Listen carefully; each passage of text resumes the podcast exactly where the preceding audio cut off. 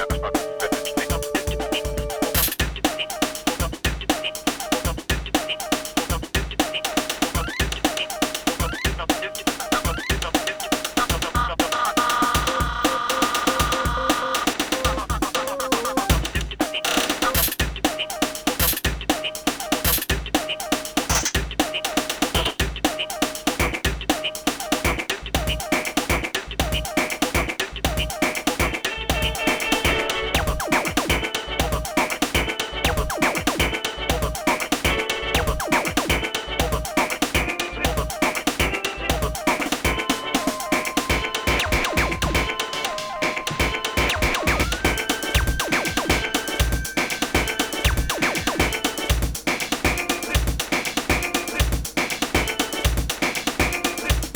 Lifted like the seed of a yellow wormrose flower, curving its sides down in all directions, shaping like a large convex head facing upwards.